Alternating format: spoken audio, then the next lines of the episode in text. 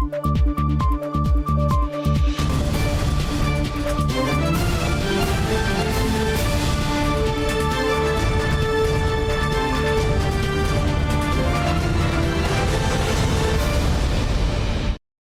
键时刻带您迅速掌握潮流趋势，欢迎您收看《财经趋势四点零》，我是赵廷玉。首先带您看到全球半导体营收排名将大洗牌，台积电呢受惠于苹果新机拉货，加上汇率助攻，八月合并营收冲高到新台币两千一百八十一点三二亿元，首破两千亿元大关。研调机构 IC Insights 预期，台积电第三季营收呢将挤下三星，首度登全球半导体龙头宝座。台积电三纳米九月进入量产，IC Insight 数据，今年第二季台积电营收一百八十一点六四亿美元，超越了英特尔的一百四十八点六一亿美元，跃居全球第二大半导体厂。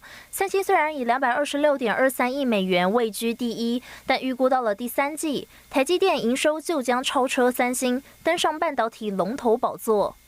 一个等纳米推出来啊，不是说就好看、好名声。事实上来讲，要实用。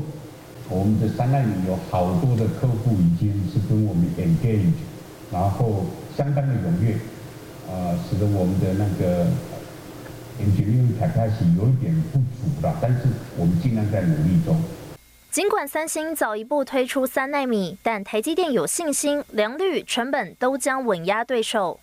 三米国际半导体产业协会最新数据显示，第二季全球半导体制造设备出货金额，台湾季增六十六点八亿元最多，高于中国的六十五点六亿元，韩国五十七点八亿元。设备支出占比上，台厂砸下最多的预算。但是一架 EUV，各位知道是多少钱吗？哎呀，随便你们想啊，有人说一千万美金，或者是两千万。三千万、四千万、五千万都不是这个位置了。我跟各位讲，两纳米我们会在二零二五年就开始量产。台厂资本投资最大宗就属台积电，近期未在新竹宝山 Fab 二十厂开始动土，未来将成为二纳米生产重镇。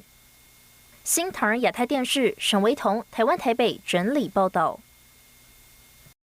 好，半导体业呢出现逆风，晶圆代工龙头台积电传出将关闭四台极紫外光机台。外资分析跟联发科、超维、高通和辉达等四大客户砍单因素有关。对外界传言，台积电不予评论。那么业界人士则是直指了利空消息呢被过度放大，已经明显失真，偏离事实。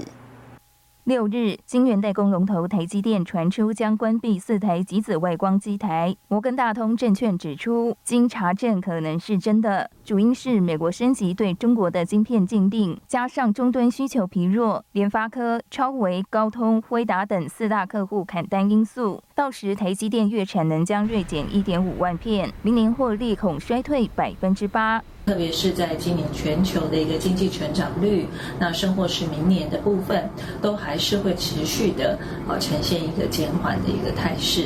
那么这也都会影响到半导体终端的一个应用市场。那似乎目前也有慢慢从这个 PC 消费性电子，甚至在智慧型手机，有慢慢延伸到包括伺服器跟云端运算这一方面的一个需求。市场研判，台积电产出锐减，对细晶圆需求将同步降低。细晶圆厂环球晶、台盛科首当其冲，相关效应明年上半年陆续浮现，也将影响凡轩、嘉登等协力厂出货。对于相关讯息，台积电表示不评论市场传闻，强调本公司针对机台设备皆有年度规划，并依循计划，在不影响正常营运的前提下，进行例行维护与升级。当然，这个部分呢，极有可能是跟在制程转换升级这样的一个动作其实是有关的。但另一个部分呢，也不可否认，在目前全球半导体的一个景气，那么事实上是有呈现这个逐步趋缓的一个态势。Even that all the electronics devices, even the growth is a flattish or some kind of a low single digit, it's still growing. It's still growing.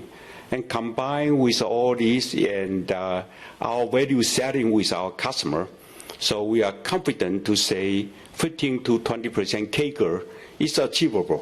专家分析，台积电虽然短期受半导体需求调整影响，不过台积电握有先进制程关键竞争优势，仍看好中长期营运表现优于同业。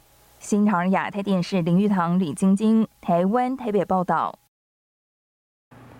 好，半导体 IC 设计业者呢面临高库存压力，接连传出砍单消息。媒体报道，七月开始，中国大陆晶圆代工厂大幅降价，这波砍单潮呢，甚至迫使台厂也面临报价下修的压力，尤其是成熟制成的二线晶圆代工厂。电子业面临高库存压力，七月份中国晶圆代工业者率先砍价，报价下砍程度多达一成。如今台湾晶圆代工本土厂商价格也撑不住，尤其成熟制程为主的厂商，台湾联电、力积电、世界先进，业界传出呢，七月至今报价下砍多达百分之二十。今年下半年，在全球的半导体业的景气，那么将会是面临那么杂音频传的一个阶段，也就是说，整个客户的一个砍单，那么以及在这个库存的一个调整，将会持续的呈现扩大的一个局面。台湾像是在立积电或者是世界先进，慢慢的，其实在第三季也已经看到在产能利用率有出现松动的一个状况。业界指出，半导体库存调整成为现在进行式，IC 设计厂下单松动，甚至长期合约即使赔付违约金也要取消。砍单利空冲击下，二线厂联电股价三十九点八零元，跌幅近百分之二；世界先进跌幅近百分之一，而立积电跌势惊人，暴跌百分之八点九四，进入三十元股价保卫战。那目前看起来的话，就是要到二零，至少到二零二三年初，或者是二零二三年中以后。这个这个趋势才有可能反转的过来，所以的话，极有可能说之前的二十到四十 percent 的这个涨价的空间已经回到原来了。那可是，就算到这个样子，厂商还是不太愿意再继续投下去。不可讳言，高通膨削弱欧美市场消费力，中国疫情风控、经济恶化也成为市场的不利因素。下半年尽管有苹果新机助阵，但对成熟制程业者来说，营运恐怕益助有限。去库存砍单潮一旦持续到明年，晶圆代工报价还有续跌压力。新台记者胡宗汉、沈维彤，台湾台北采访报道。好，台积电呢确定在高雄设厂，相关供应链陆续进驻。周一，首家供应链气体供应大厂三福在南子产业园区举行动土典礼，初步投资新台币两百七十亿元，规划新建五座大型厂。那么其中呢一座是配合台积电，预计在明年下半年就能投产。台积电高雄厂进驻南子产业园区，相关供应链跟着进驻。五日，首家供应链三氟气体举行动土典礼，初步投资两百七十亿新建五座大型空气分离厂，其中第一座配合台积电，计划在明年九月投产，距离台积电晶圆厂最短距离约五十公尺，将新建大型管件输送气体。这个对于不只是我们三氟气体未来按时供应这个气体的时程。有很重大影响，对于未来台积电的这个晶圆厂能够准时投产，能够解决这个全世界晶片短缺的问题呢？都有非常重大的帮助。三浦气体是 Air Products 在台湾子公司，集团成立八十二年，专精高纯度气体生产及发展，全球有两万名员工，全球前几大电子厂，包括台积电等，都是合作客户。全球总营业额达三千亿台币，目前在台湾有三十座以上的生产设备，高科厂是第十座大型设备。加上未来我们还有其他的投资跟产品的研发。哦，还有人员的进驻，总投资额保守估计可以到三百亿。台积电相关的一些设备商啊、零组件商啊，像这些做设备的 ASML 啊，或者是 Applied Material 等等，那目前都有在洽询相关的办公空间。南子产业园区在上个月七日动土，迎接台积电设厂。根据台积电规划，高雄新厂为七纳米及二十八纳米制程，预计二零二四年开始量产，初期将增加至少一千五百个工作机会，年产值预估创造一千五百七十六亿元。新唐人亚太电视李娟荣、高建伦、李晶晶，台湾高雄报道。带您看到这一周的财经趋势短波。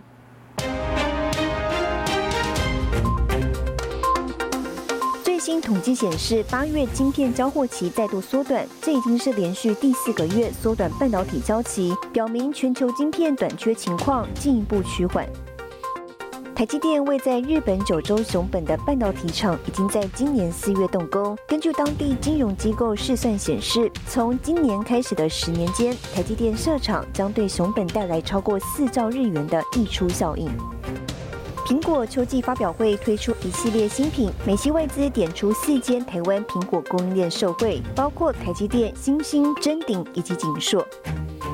德国汽车大厂宾士本周宣布，和电动车新创 Rivian 计划在未来几年内成立一家合资企业，在波兰、匈牙利或是罗马尼亚的工厂生产电动商用车。消息也带动 Rivian 本周股价。新藤原亚太电视整理报道。全新 iPhone 十四本周亮相，导入 A 十六晶片，并且呢首次搭载卫星通讯。休息一下，我们带您看到苹果新机有哪一些亮点。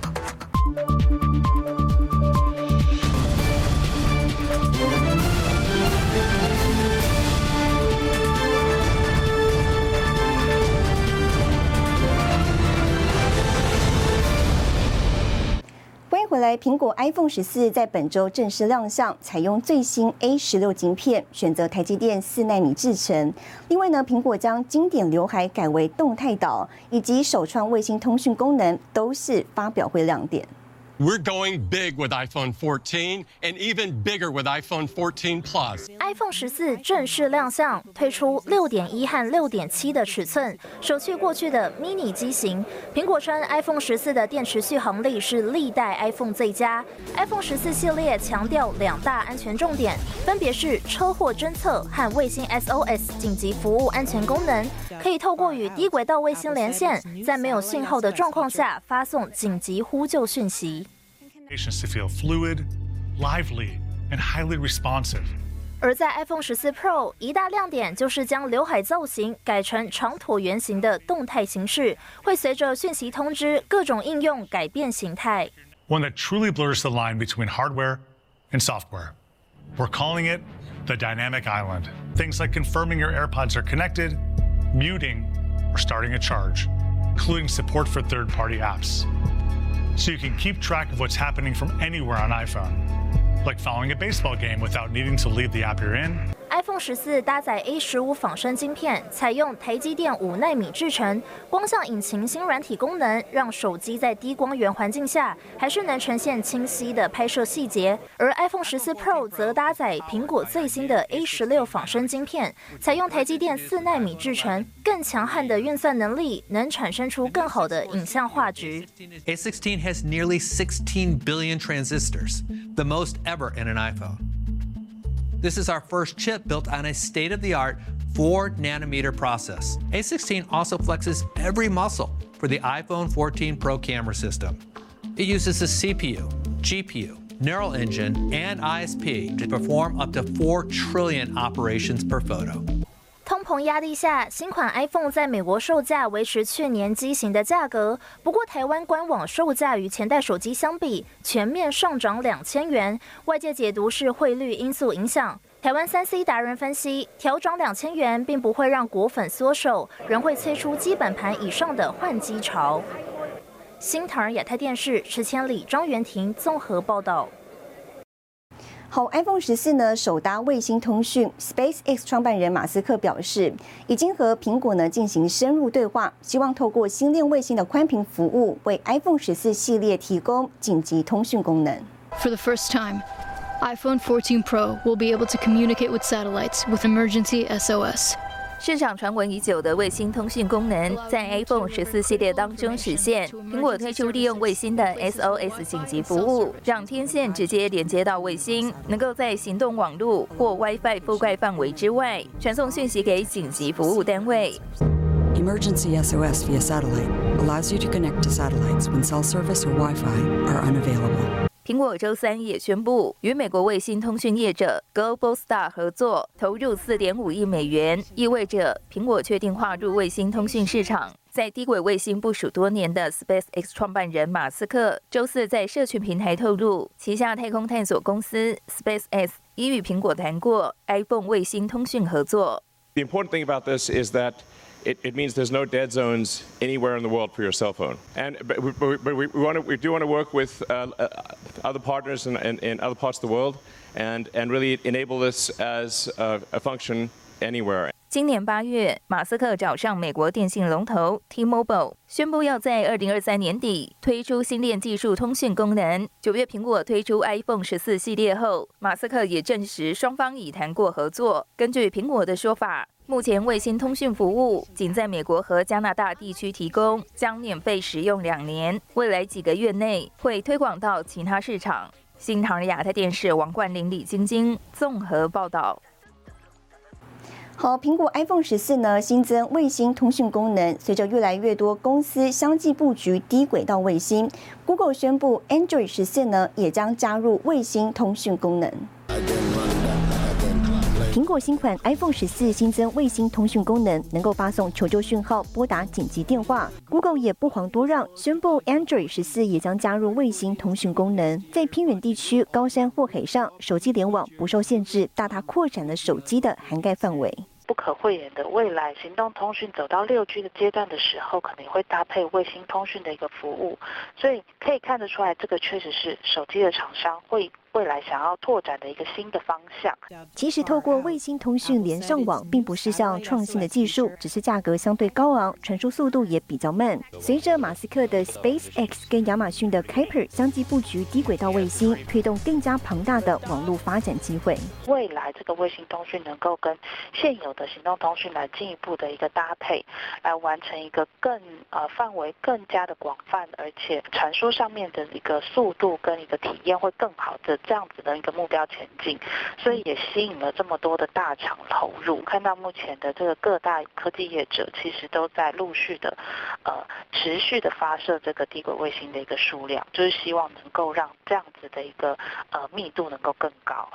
而台湾联发科近期也宣布完成五 G NR-NTN 卫星通讯功能的晶片测试，在实验室中成功连线。随着全球低轨卫星产业快速成长，移动式通讯将成为关键应用服务。出事方指出，台湾不管是网通或是相关印刷电路板、被动元件厂商，未来将积极扩出这一块，创造新的成长动能。新唐人亚太电视之前李兆廷于台湾台北采访报道。接下来带你浏览这一周的重要财经数据。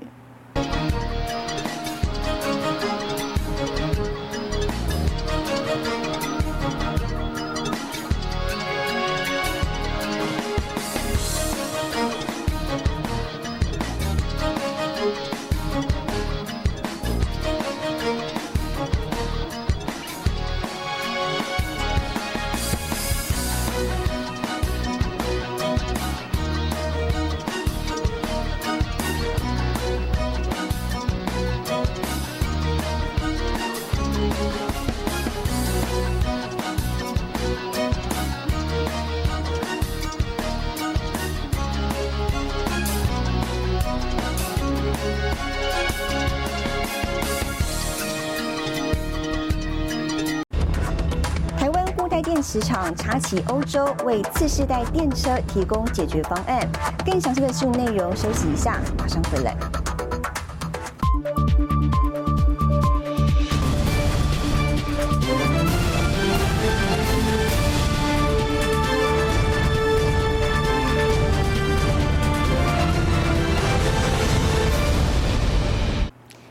来，电动车产业崛起，不过呢，电池寿命跟稳定性一直是难以突破的关键。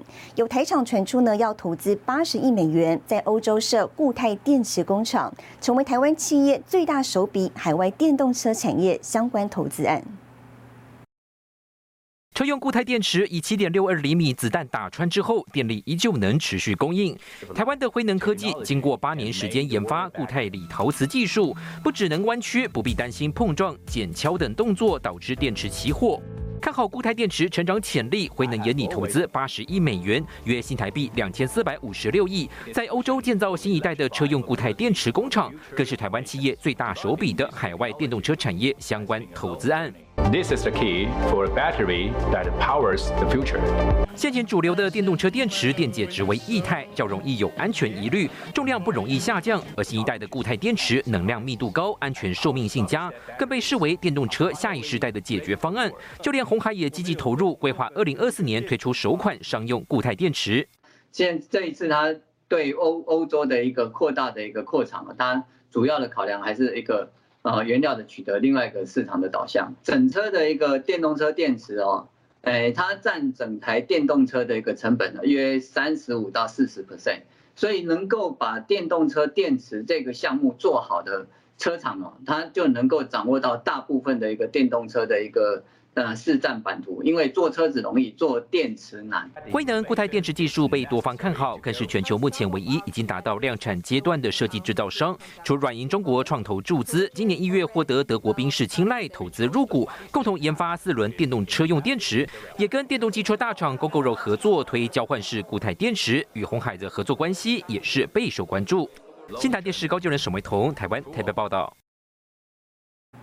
台湾生医产业营业额，二零二一年呢已经突破七千亿，成为下个兆元产业指日可待。行政院生技产业策略咨议委员会议呢开幕，广达集团创办人林百里出席演讲。他表示，台积电的三纳米量产，使得超高速运算更强大，未来生技领域将有很大的变化。